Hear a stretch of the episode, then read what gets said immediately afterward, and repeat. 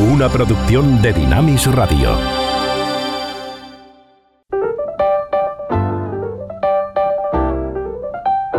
Ruta 66. Un recorrido con José de Segovia por la cultura popular a la luz de los 66 libros que iluminan el camino de la vida.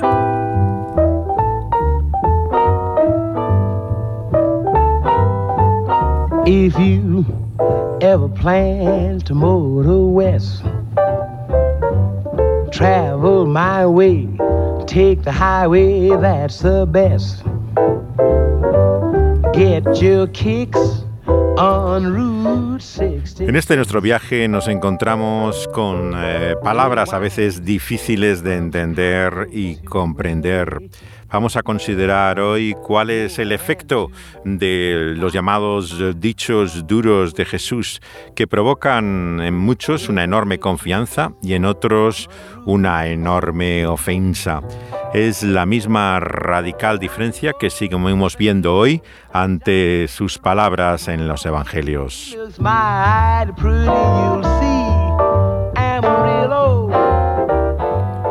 Estamos en nuestro viaje meditando a la luz de este capítulo 21 del Evangelio según Mateo. Aquí Jesús ya ha dicho a sus discípulos que si tuvieran fe como una semilla de mostaza, eh, podrían hacer grandes cosas. En el capítulo 17 nos habla de cómo la fe puede incluso mover montañas. Y al llegar aquí, a este nuestro capítulo 21, después del episodio de la higuera estéril, Jesús les dice que de cierto si tuvierais fe y no dudaríais, no solamente haríais eso que la ha hecho con la higuera, sino que a este monte le diríais quítate y se echaría en el mar siendo hecho lo que habríais pedido en oración.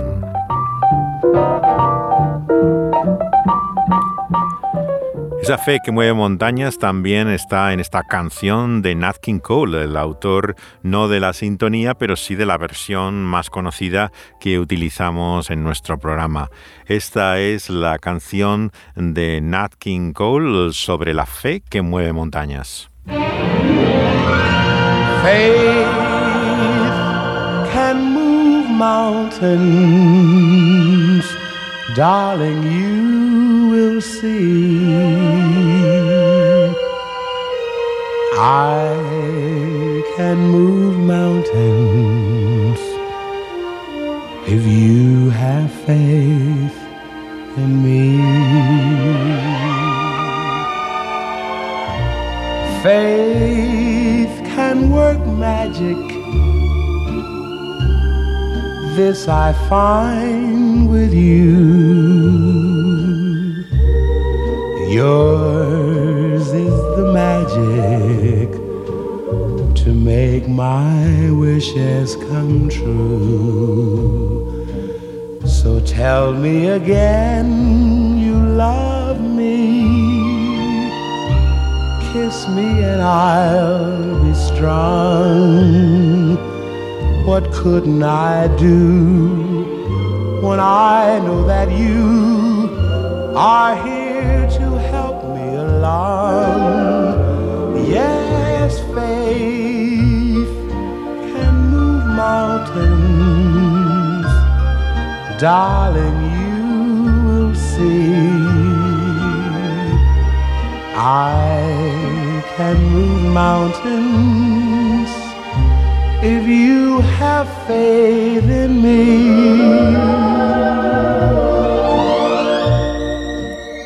La fe que mueve montañas no es la que canta aquí Nat King Cole, puesto que habla de la confianza en la persona amada. La fe de la que habla Jesús eh, nos dice eh, que es eh, capaz de grandes cosas porque es la verdadera fe. Lo que está Jesús diciéndonos en estas conocidas palabras no es la cantidad de fe que debemos tener, sino lo que significa realmente tener fe. Esa es la gran diferencia entre las palabras de Jesús y las de Nat King Cole en esta canción. Are here to help me along. Yes, faith can move mountains. darling, you will see. I can move mountains. No es la cantidad de la fe, por lo tanto, sino el objeto de ella. Si en quien tenemos fe es en otra persona, por muy querida que sea, como en la canción de Nat King Cole, desde luego no es capaz de mover montañas. Es el objeto de esa fe, no es la fe en la fe, sino la confianza en ese Dios que es el Padre del Señor Jesucristo, la que tiene tan increíble efecto.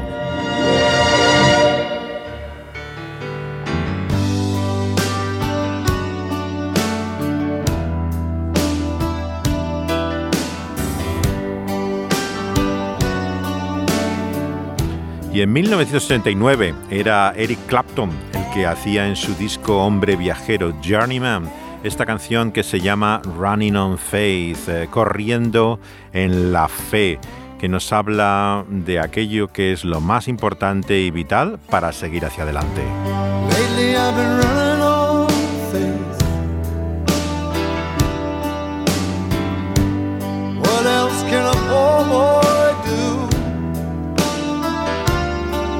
But my world would be right. Love comes over you.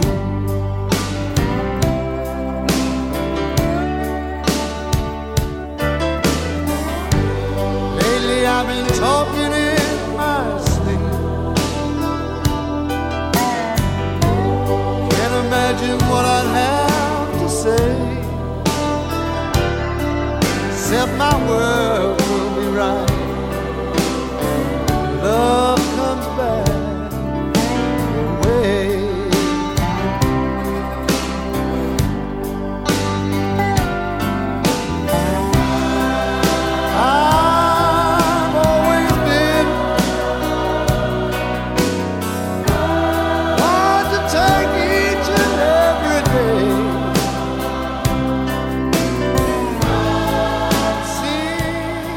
Clapton, andar y seguir adelante, correr incluso en la fe, significa una nueva vida. El año 89 volvía de un periodo de adicción fuertemente con el alcohol y había encontrado finalmente la sobriedad. Eh, en este su álbum, que era el número 11 ya en estudio, eh, muestra también esa esperanza que eh, tiene en que por esa fe su vida cambie.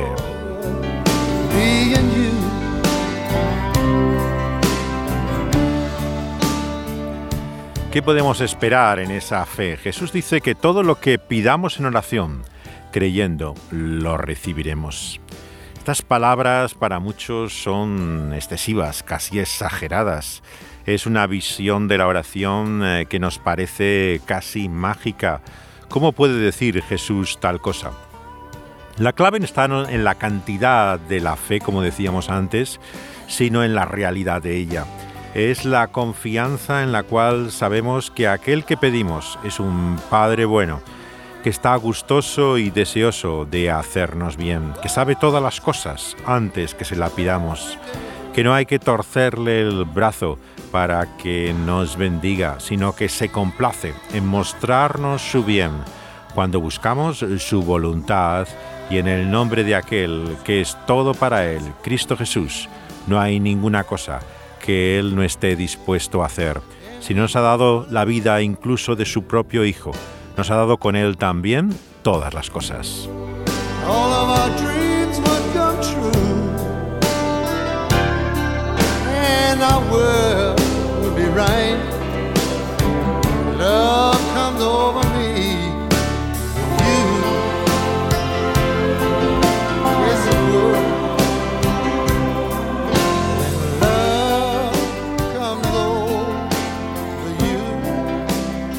¿Por qué nuestra fe no mueve montañas? Nos preguntamos.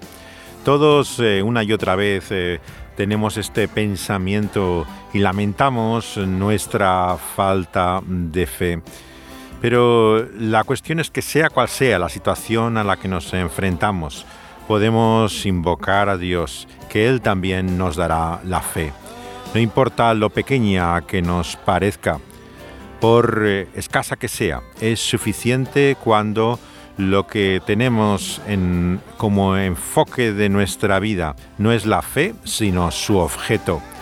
Es por eso que Jesús nos dice que cuando confiamos así en Dios como el Padre del Señor Jesucristo, Él es grande y soberano, tiene todo el poder para hacer cualquier cosa.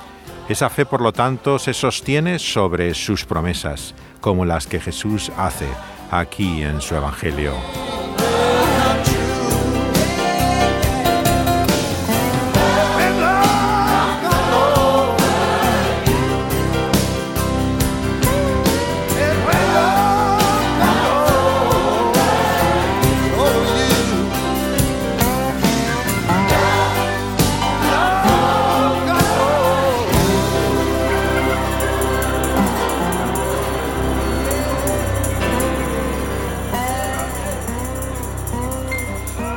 La influencia del gospel, tanto en Clapton como en Nat King Cole.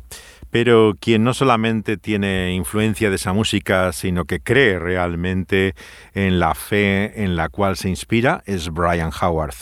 Este músico británico, cuya guitarra se ha comparado tantas veces con la de Clapton, es un artista cristiano que ha grabado a lo largo ya de bastantes años, tiene 74 en este momento, una música claramente inspirada en su fe. Este es... Eh, su movedor de montañas, Mountain Mover, la descripción que hace eh, de esas palabras de Jesús puestas música en eh, la época en la cual estaba acompañando también con su guitarra a Cliff Richard, había grabado varios discos en álbum con Jerry Rafferty y eh, seguía poco a poco intentando hacerse un sitio también en la modesta industria discográfica que llevaban los cristianos en Inglaterra.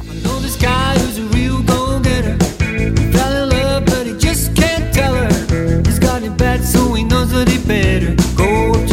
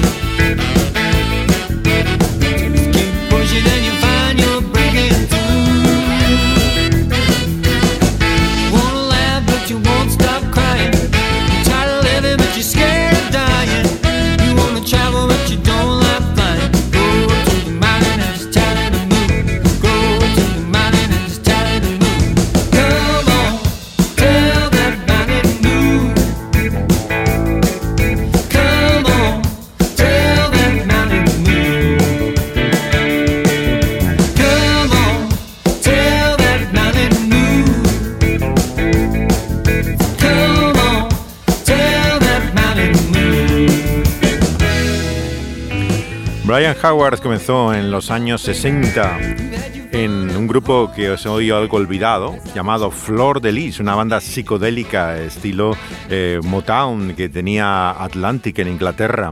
Él acompañó a Isaac Hayes y estaba en el club Speakeasy eh, como banda residente cuando tocó con Jimi Hendrix. Eh, se traslada entonces con esa grupo a California a finales de los años 60, cuando han resurgido todas las grandes bandas en torno a San Francisco. Él va a Woodstock, en eh, Nueva York, donde eh, también conoce a su esposa, eh, Sally. con la que vuelven luego a Inglaterra y intenta hacerse un sitio en la, en la música británica. Pero el año 74, tanto él como Sally llegan a la fe evangélica en una experiencia que cambia toda su vida. Él eh, siguió grabando, como decíamos, con Jerry Rafferty cinco álbumes, con Chris de Burgh, es también guitarrista con John Armatrading y Ian Matthews, ¿eh? y sobre todo el más conocido de los eh, cantantes evangélicos, que era Cliff Richard, que era el que trabajaba más profesionalmente fuera del ámbito de la iglesia pero él intentó hacerse también un sitio con discos como este que reflejaran más claramente su fe, aunque fuera en modestos sellos eh, llevados por cristianos.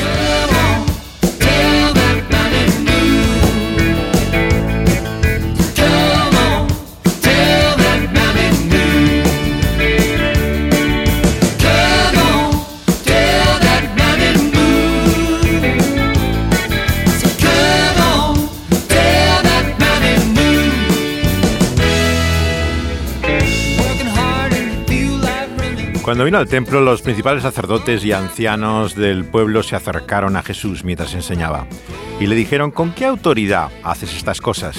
¿Quién te ha dado esa autoridad? Jesús le respondió, yo también os voy a hacer una pregunta. Y si me la contestáis, también os diré con qué autoridad hago estas cosas. ¿El bautismo de Juan de dónde era? ¿Del cielo o de los hombres? Ellos empezaron a discutir entre sí y decían, bueno, si decimos del cielo, nos va a decir por qué pues no le creímos. Y si decimos de los hombres, tenemos al pueblo en contra, porque todos tienen a Juan por profeta. Así que respondiendo a Jesús le dijeron, no sabemos. Y él también les dijo, pues yo tampoco os digo con qué autoridad hago estas cosas. Hay una voluntad de creer, por lo tanto, que está detrás de toda la discusión sobre la fe. Muchas veces la gente dice, bueno, yo soy creyente o no creyente, pero la cuestión es, ¿está uno dispuesto a creer? porque si no, nunca sabrá realmente de lo que estamos hablando. No puede conocer verdaderamente aquello de lo cual está discutiendo. Jesús pues, lo compara también a una parábola con dos hijos. Un hombre tenía dos hijos, se acerca al primero y le dice, ve a trabajar a mi viña. Y él dice, no quiero. Pero luego se arrepiente y va. Y luego se acerca el otro y le dice de la misma manera. Y le responde, sí señor, voy a ir. Y luego no va. ¿Cuál de los dos hizo la voluntad del Padre? Y le dijeron, el primero, claro, el que hizo la voluntad del Padre. Es, por lo tanto, nuestra respuesta a Él lo que demuestra la verdadera fe. Esta es la triste historia del pueblo de Dogville. Dogville estaba en las montañas rocosas de los Estados Unidos de América. Aquí arriba, donde la carretera llegaba a su definitivo fin, y cerca de la entrada a una vieja y abandonada mina de plata. Los vecinos de Dogville eran personas buenas y honradas y les gustaba su pueblo. Aunque un alma sensible de la costa este había llamado a su calle mayor Calle del Olmo, y ningún olmo había proyectado nunca su sombra sobre Dogville, la gente no vio razón alguna para cambiarlo. La mayoría de los edificios estaban en un estado lamentable. Francamente, parecían chamizos. La casa en la que vivía Tom, sin embargo, era la mejor. Y en sus buenos tiempos habría podido pasar casi por presentable.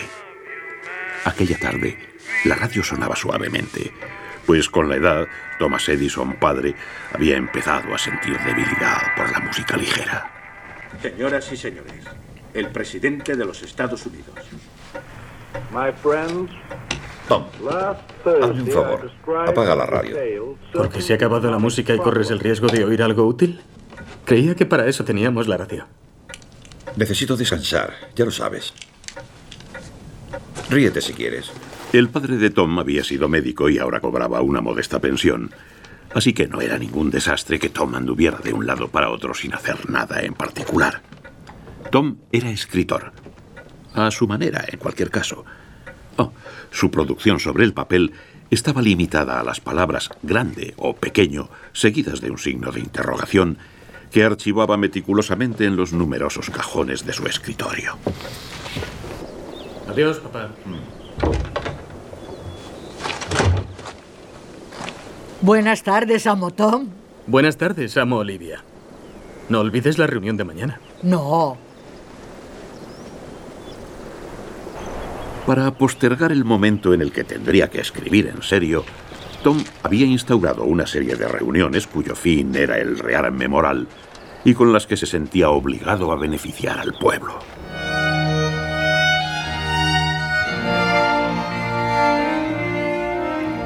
Este es el sorprendente comienzo de la película del sueco Lars von Trier, siempre inquietante y polémico educado en la liberal sociedad escandinava, él, sin embargo, mostraba una inclinación a ideas conservadoras desde la adolescencia, incluso una conversión al catolicismo que le llevó hasta bautizar a sus propios hijos. Eh, Lars von Trier eh, hace en esta obra toda una parábola de la condición humana que tiene mucho que ver, claro, eh, con lo que este nuestro buen libro nos ilumina una y otra vez en nuestro camino. La voz que han escuchado en la versión original es de John Hart, el gran actor inglés que introduce esta historia protagonizada por una maravillosa Nicole Kidman antes de operarse en una edad realmente todavía eh, bastante joven, junto a una veterana como es Lauren Bacall, la, la gran actriz de Hollywood. La historia de este rodaje es casi en sí toda una aventura fue como muchas de las grabaciones de las películas de Lars von Trier eh, bastante eh, llena de incidentes, eh, empezando con los problemas que tiene con el personaje de Tom, que interpreta Paul Bettany, que acabó enfrentado al director durante largos periodos de tiempo y acabó creando un confesionario para que los actores se desahogaran con todas sus críticas y quejas contra Lars von Trier, que es, como se ve en, en el making of, el documental de cómo hizo la película. Eh, lo mismo prorrumpe en lágrimas en medio de, una escena que se pone a gritar absolutamente eh, de una forma descontrolada. Y la película es por eso incapaz de dejarnos eh, indiferentes. Algo, algo así como la historia de la verdad misma que Jesús nos cuenta a continuación en la parábola de este capítulo del Evangelio. Habla también de un padre. El de esta historia es un médico jubilado que tiene un hijo aparentemente desocupado, pero que quiere ser escritor, que cada tarde va a casa de un amigo a jugar a las damas, aunque parece más interesado por su hermana eh, que por la afición común. Y una noche pasea de vuelta a casa por el sendero de los álamos eh, cuando oye de repente un disparo abajo en el valle. Se sienta un momento en un banco del porche de la casa que tenía una señora mayor y de repente su perro empieza a ladrar y aparece en Gracia. Este es el momento en que la ve y a partir eh, de ese lugar es como si la vida fuera a ser diferente. Ese día cuando vemos que aparece gente en el pueblo buscando a esta mujer fugitiva que lleva el significativo título de Gracia. ¿Quiénes eran los hombres del coche? ¿Por qué querían hacerle daño? El hombre que iba en el asiento de atrás era el jefe. Le vi la cara. Me dio su número de teléfono. Dijo que le llamara si la veía. Seguro que le pagaría una buena recompensa si le dijera dónde estoy. ¿Dónde está su familia? No tengo familia. Solo me quedaba mi padre. Pero esos gángsters me lo arrebataron. ¿Y si le digo que puede quedarse aquí? Eso es imposible. Es un pueblo muy pequeño. Tengo que ocultarme. Todo el mundo haría preguntas. Bueno, puede que no importe. Si los demás también quisieran ayudarla. ¿Insinúa que toda la gente de este pueblo es como usted? Son buenas personas. Personas honradas. Han sufrido privaciones. Tal vez la rechacen, pero creo que merecería la pena preguntar. Pero no tengo nada que ofrecer a cambio. No, yo creo que tienen mucho que ofrecer a Dogville. Calificar la disposición de los asistentes a la conferencia sobre ética impartida por Tom en la misión al día siguiente como entusiasta habría sido exagerado. Pero al menos habían ido. Y Tom abordó sin miedo la tarea de ilustrar un problema humano, recibir. El tema estaba claro, pero el joven lo había meditado muy poco. Para compensar su falta de preparación, Tom Hizo un uso diligente de su técnica, consistente en atacar sin ton ni son en todas direcciones. Su padre escudriñó disimuladamente alrededor para calibrar el ambiente. Y presintiendo que los reunidos no estaban muy contentos con aquellas críticas tan directas, decidió adelantarse a posibles protestas. Estoy seguro de que tu intención es buena, Tom. Pero, comparado con otros, creo que este pueblo tiene un agudo sentido comunitario.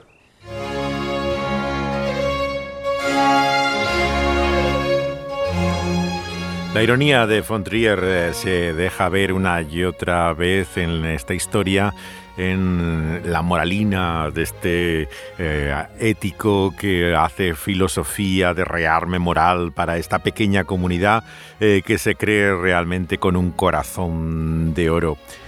La historia que Jesús cuenta va dirigida también a aquellos que orgullosos de su vida juzgan a Jesús. Son aquellos principales sacerdotes a los cuales Jesús acaba de hablar cuando le han cuestionado su autoridad acompañados de los ancianos del pueblo judío. Es a ellos a los que cuenta esta parábola en la cual nos vamos a centrar al final de este capítulo del Evangelio de Mateo. La parábola de una viña. La viña vemos que en la profecía bíblica, como en Isaías, hacía referencia a Israel, al pueblo de Dios. Aquel que había plantado la viña era Dios mismo, y los siervos que le envía como emisarios a, aquellos que han quedado eh, trabajándola son por supuesto los profetas en el Antiguo Testamento. Y vemos eh, la afrenta y ofensa continua de ellos que llega hasta el punto del momento en que envía a su propio hijo. Por supuesto la parábola va dirigida a Israel en primer lugar, pero si nos limitamos la aplicación a ella, perdemos el diagnóstico que Jesús hace con esta historia de nuestra propia condición humana. Grace seguía siendo la misma, y también el pueblo. Que los gángsters hubieran decidido presentar cargos contra Grace en su afán por encontrarla no era una sorpresa. Pero todo volvió a cambiar un poco, otra vez. ¿Qué han dicho? Pues no han podido argumentar que la situación haya cambiado, pero al no denunciarte a la policía sienten que ellos han cometido un delito. Debería irme. No. Ya han hecho bastante. Yo sugerí lo contrario. ¿Qué sugeriste? Desde una perspectiva empresarial, tu presencia en Dogville se ha vuelto más costosa, porque es más peligroso tenerte aquí. No es que no te quieran, sino que opinan que debería haber eh, una contrapartida. Algo como un quid pro quo. Utilizas el mismo lenguaje que esos gángsters. Por otro lado, el incentivo es mayor si no deseas permanecer aquí. Con todos esos carteles de se busca por todas partes, no se me ocurre ningún otro sitio en el que puedas esconderte. ¿Y cuál es la contrapartida que sugeriste? Bueno, ellos querían que trabajaras más horas. Pero en lugar de eso les he propuesto que visites a la gente dos veces al día. De esa forma estarás dispuesta a contribuir más sin alargar demasiado tu jornada laboral. Me resulta un poco peculiar y difícil de poner en práctica. Marta dice que tocará la campana cada media hora para que puedas seguir tu nuevo horario. Entonces todos están de acuerdo en que me quede. No, verás, la señora Henson cree que debemos recortarte el sueldo. ¿Y? Es solo algo simbólico. Le preocupa la palabra peligrosa que pone en el cartel. Estoy decidida a hacer lo que haga falta, trabajar más, a hacer más horas por menos dinero, lo haré todo, sin ningún problema, claro que lo haré. Solo quiero estar segura de que no prefieren que me vaya del pueblo. Claro que no. Gracia no tardó en ganar la confianza y simpatía de la gente de Dogville. Tom le propuso que trabajara en el pueblo ayudando a quien lo necesitara. Al principio todos desechan la idea y piensan que no necesitan ayuda. Una abuela acepta de mala gana que Gracia se encargue de las zarzas de su jardín, pero ella pone tal empeño que poco a poco todos en el pueblo fueron encargándole algún trabajo. Pero vemos que dos semanas después la gente se vuelve a reunir en la iglesia para decidir su futuro. Le piden que mientras deliberen esté fuera, donde puede escuchar una campanada por cada voto a favor de que se quede. Todos los habitantes del pueblo lo aprueban unánimemente y acuerdan dar una pequeña cantidad como pago por su trabajo. No era mucho, pero suficiente para ir comprando poco a poco unas figuritas chinas de un juego de siete que llevaba años acumulando polvo en el escaparate de aquella pequeña tienda que había en la localidad. En la fiesta nacional, esa joven pareja que son ahora Tom y Gracia se declaran mutuamente su amor. Pero la policía viene al pueblo y coloca estos carteles con el letrero de Se Busca sobre su cara. Gracia tiene entonces que trabajar día y noche. Y ya la abuela no está contenta con la forma como cuida el jardín. Se intentan algunos hombres sobrepasar con ella y uno de los vecinos parece dispuesto a traicionarla. Las mujeres vienen a ella con quejas y una de ellas no duda en romper las figurillas de porcelana china que con tanto esfuerzo ha logrado comprar. Todo parece volverse en contra de ella. Ante el giro de los acontecimientos, Tom convence a Gracia para que huya del pueblo, con la ayuda de un camionero. Pero en lugar de llevarla montaña abajo, se aprovecha de ella en la parte de atrás del vehículo, violándola. Al devolverla a Dogville, la encadenan, como vamos a escuchar, a un oxidado volante, con el collar de un perro, unido a una larga cadena para que no escape. Y el padre de Tom dice que ha desaparecido una importante cantidad de dinero y eh, que ella es seguramente la única que ha podido robarlo, porque el pueblo estaba reunido mientras. Vemos así como su condición llega a un estado prácticamente infrahumano. No fue el orgullo lo que mantuvo en pie a Grace cuando llegó el otoño y los árboles fueron perdiendo sus hojas, sino un estado parecido al trance que se apodera de los animales cuya vida corre peligro un estado en el que el cuerpo reacciona mecánicamente con lentitud, resistiendo sin expresar demasiado dolor, como un paciente que permite pasivo que su enfermedad se apodere de él. Ahora que Vera tenía pruebas de que en realidad había sido Chuck quien había impuesto sus sentimientos a Grace, se volvió más cruel que nunca. Si Grace tenía amigos en Dogville, desaparecieron como las hojas. La mayoría de los vecinos del pueblo de sexo masculino visitaban a Grace por la noche para satisfacer sus necesidades sexuales. Y los niños decidieron tocar la campana cada vez que uno de dichos actos era consumado para confusión de Marta. Pero desde que la habían atado con una cadena, las cosas habían resultado más fáciles para todos. Las violaciones ya no tenían que mantenerse en secreto porque realmente no podían compararse con un acto sexual. Era violento, como lo es que un campesino se desahogue con una vaca, pero no más. Tom lo veía todo, sufría y las visitas sexuales eran un golpe especialmente doloroso. Buenas noches. Pero seguía apoyándola lo mejor que podía, como una araña que se ha enredado con su propia red por acción del viento.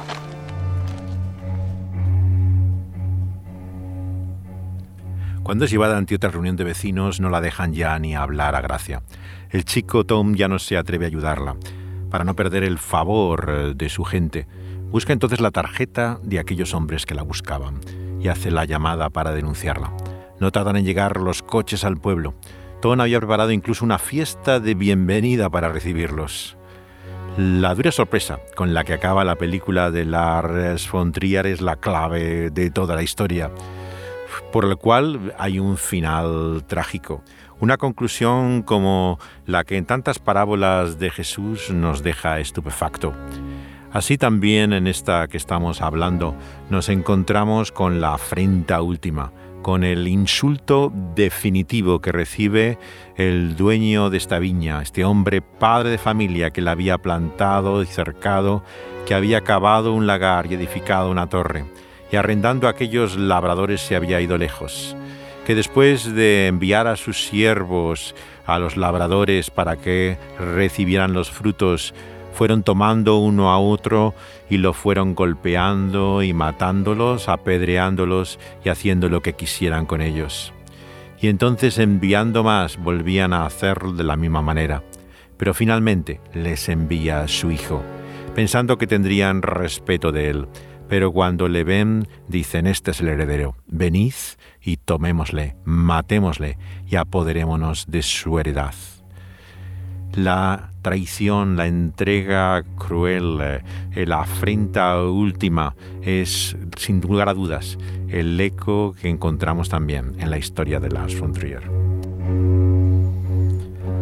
Vamos a cometer en esta ocasión el la afrenta también a nuestros oyentes de descubrirles el final de una historia, pero eh, para poder comentarla y poder iluminar también eh, lo que significa la luz de la parábola, tenemos que desvelar que el final de esta historia nos descubre que el gángster es el padre mm, de Gracia y cuando aquellos matones tienen a Tom, ella está hablando a solas en el coche con quien descubrimos que es su padre.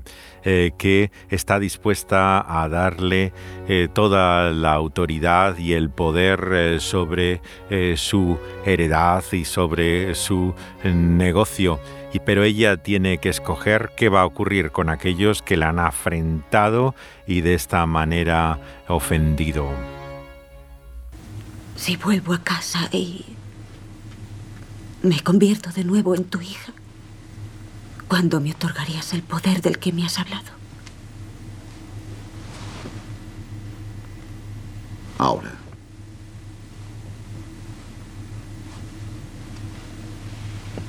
Eso significa que también asumiría inmediatamente mi responsabilidad y que tomaría parte en la solución de problemas. Como el problema de Dogville. Podemos empezar por disparar a un perro y clavarlo en una pared debajo de esa farola, por ejemplo. Bueno, a veces sirve de ayuda. No, eso solo asustaría más a la gente del pueblo. Pero no, lo convertiría en un lugar mejor. Y podría volver a ocurrir. Si pasara alguien por aquí pusiera en evidencia su fragilidad. Para eso quiero utilizar mi poder si no te importa. Quiero hacer que el mundo sea mejor. Sí, ese condenado muchacho no quiere callarse. Dice que quiere hablar con usted, señorita. ¿Puedo pegarle un tiro? No, no, no, no, déjame hablar con él. ¿Qué? ¿Qué pasa? Tengo miedo, Grace. Te utilicé y lo siento. Soy estúpido, lo soy. Incluso puede que sea arrogante algunas veces. ¿Lo eres, Tom? Aunque utilizar a la gente no es muy agradable, creo que coincidirás en que este ejemplo concreto ha superado todas las expectativas. Dice tanto del ser humano ha sido doloroso, pero creo que también coincidirás en que ha sido edificante, ¿no te parece? Ahora no, Tom. Ahora no. Si un pueblo pudiera desaparecer para beneficiar al mundo, sería este.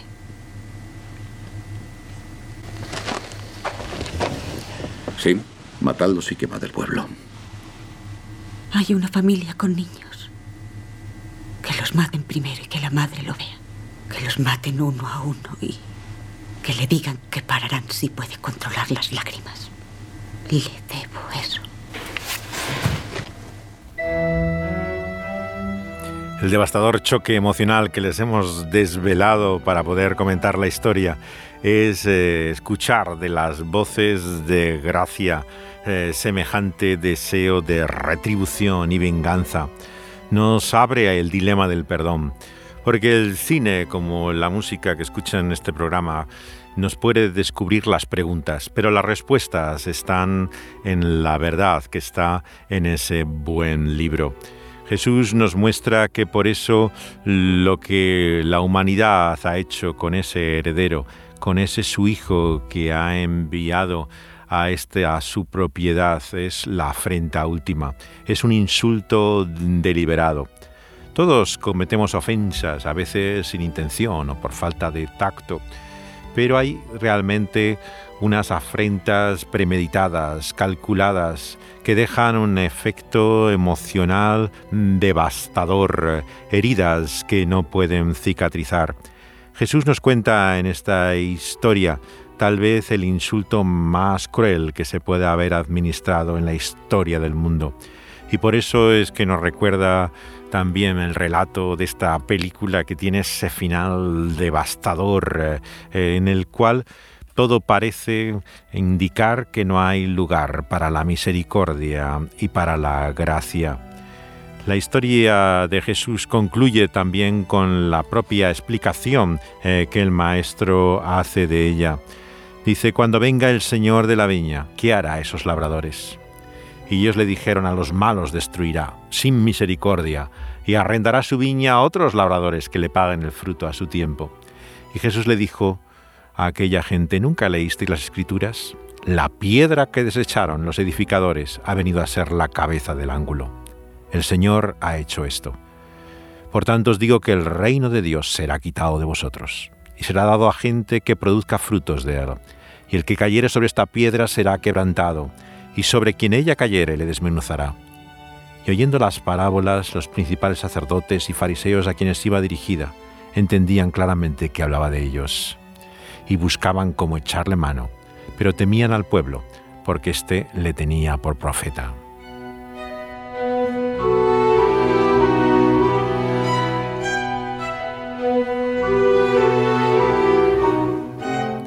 Jesús anuncia así la realidad del juicio, un juicio que habría de venir no solamente sobre Israel, sino también sobre la humanidad, y que desvela que nuestra condición y estado no es de inocencia, sino que tenemos corazones duros, duros como la piedra.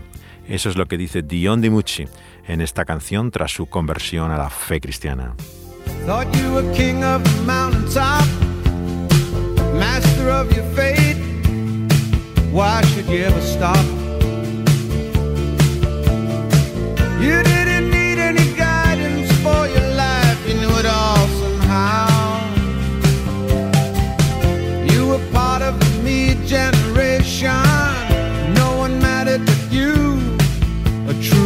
Sensation. You spoke, but really never listened.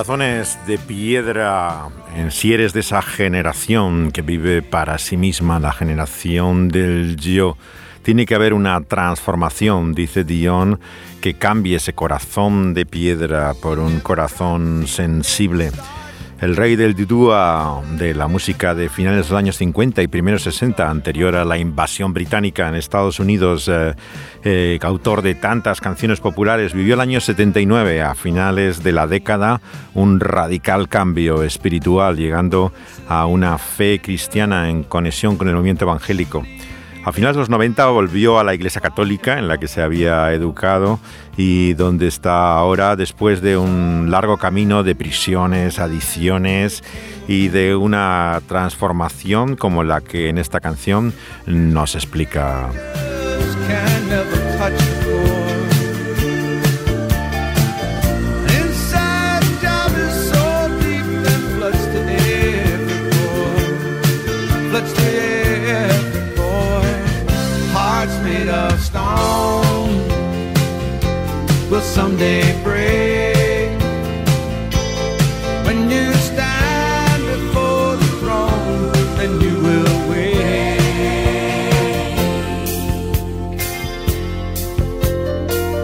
Lo que expresa aquí Dion en esta canción es la realidad de lo que Jesús en su parábola nos está diciendo.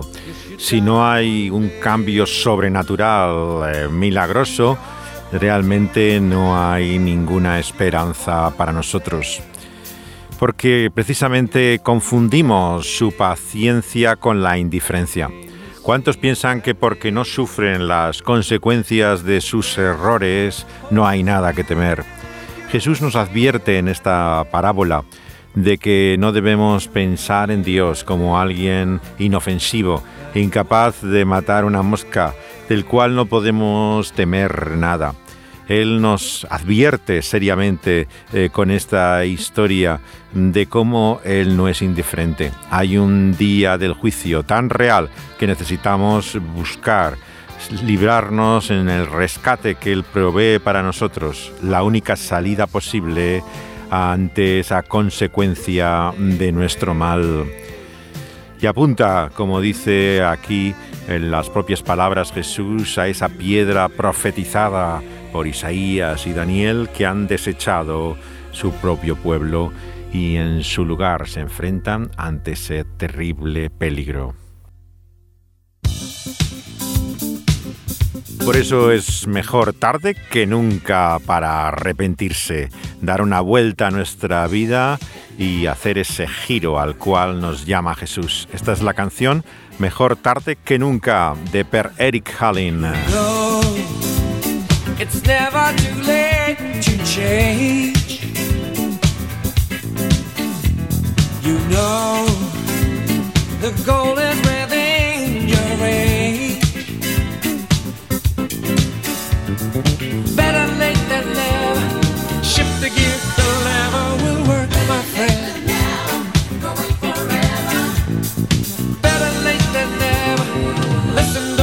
Ever give up, my friend. Better late than never. Listen now, if people say you're too old, well, don't you ever listen to what you're told. Cause it's better late than never, that's the truth, whatever they say, my friend. It's better than never. I really Eric Hallin es, como su nombre indica, sueco. Él cantó con Elvis, sin embargo, en los años 70. Esta es su canción del año 82 tras su conversión a la fe cristiana, en la cual da testimonio con una serie de discos en esa década, del 82 hasta el 87, que lo cierra con un eh, disco en vivo. Él, eh, curiosamente, en Suecia es conocido por ser la voz del pato Donald en eh, los dibujos, pero es todo un personaje que da testimonio de que a veces es mejor tarde que nunca. ¿Por qué insistimos tan tozudamente en seguir en nuestro camino en esa insistencia en la autonomía que tenemos y hacer lo que nosotros queramos cuando lo que nos enfrentamos es nuestro propio desastre. Jesús nos muestra que Dios nos ve así, en nuestra miseria, y ve lo que es la consecuencia de ese nuestro afán de independencia. Manda mensajeros como en esta historia para convencernos y persuadirnos, pero los despreciamos e ignoramos. Y ha enviado a su propio Hijo y ve cómo hemos buscado acabar con él y de esa forma prescindir de ese su propósito de amor inmerecido para con nosotros. No será el tiempo de volver a Él, de mirar a Cristo y encontrar en Él finalmente el sentido para nuestra vida.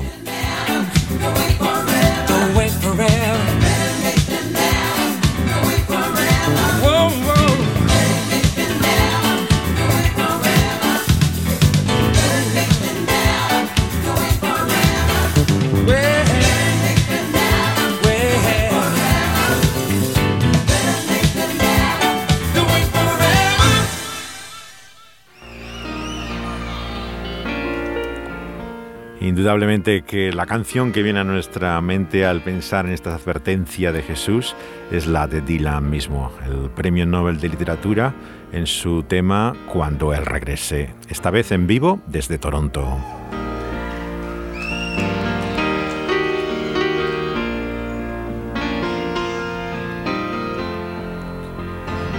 la canción que apareció en su disco del año 79 de afirmación de la fe cristiana, El lento tren que viene.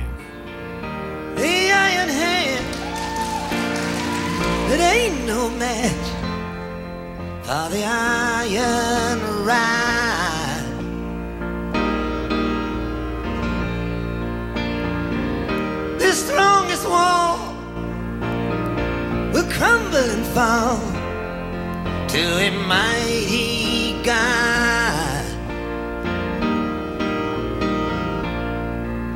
All those who have eyes and all those who have ears, it is only He who can reduce me to tears.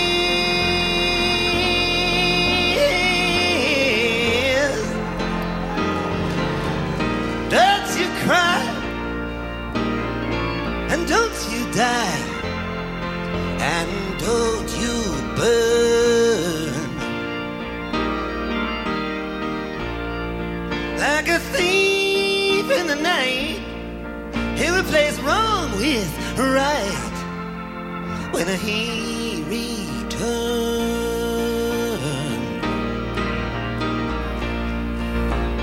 La mano de hierro no podrá hacer nada contra su cetro. El muro más fuerte se derrumbará. Caerá ante el Dios Todopoderoso. Todos los que tengan ojos y oídos que escuchen, porque solamente Él puede reducirnos a lágrimas. No llores si no mueres. No te dejes finalmente arder en el fuego, porque como un ladrón en la noche, reemplazará el mal con el bien cuando Él vuelva.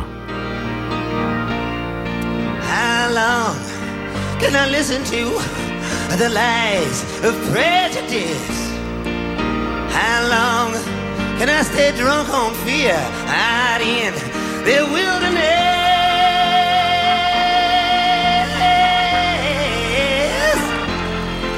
Can I cast it aside? All this loyalty and this pride, will I ever learn?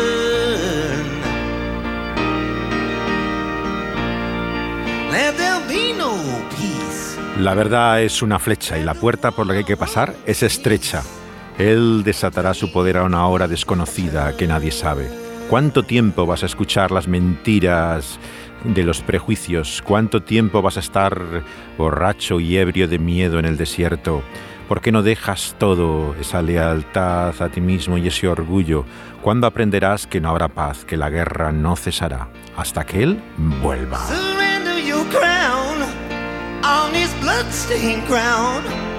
Take off your mask.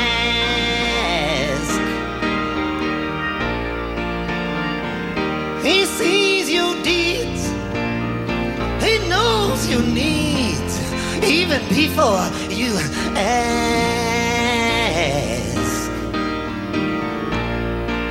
How long can you falsify and deny what is real? How long can you hate yourself for the weakness you conceal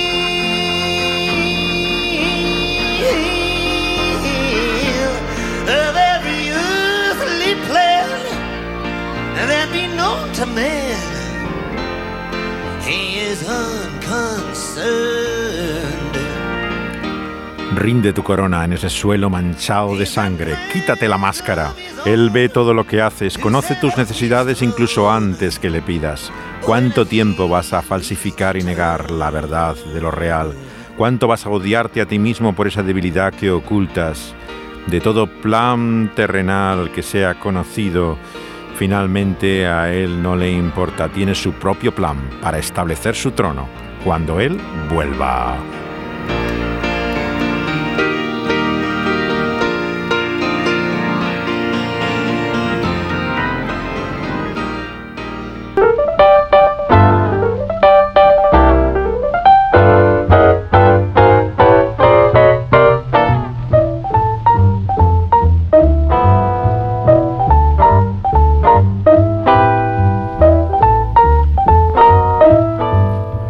Impresionante la voz de Dylan hablando de todo corazón.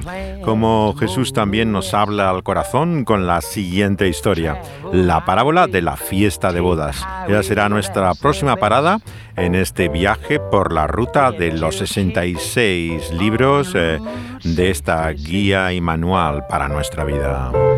It winds from Chicago to LA. Les invitamos a acompañarnos, Dani Panduro al volante y José de Segovia a su lado, comentándoles la realidad de lo que estas palabras expresan, de un reflejo también de lo que otros han escrito en la música y en, en imágenes del cine inspirados por ellas o simplemente como las vemos y escuchamos a la luz de ellas. Pueden escuchar todos los programas de Ruta 66 en las plataformas en las cuales son subidos después de ser emitidos en vivo por Dynamis Radio. Están en la plataforma de SoundCloud que tiene la emisora, así como Evox, como el pulso de la vida. Y también en Spotify pueden encontrar los programas de Ruta 66.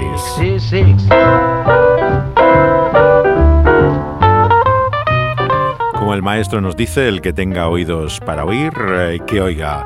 Y pueden seguir escuchando con nosotros en nuestro próximo programa esas palabras eternas que siguen todavía encontrando su eco en nosotros hoy.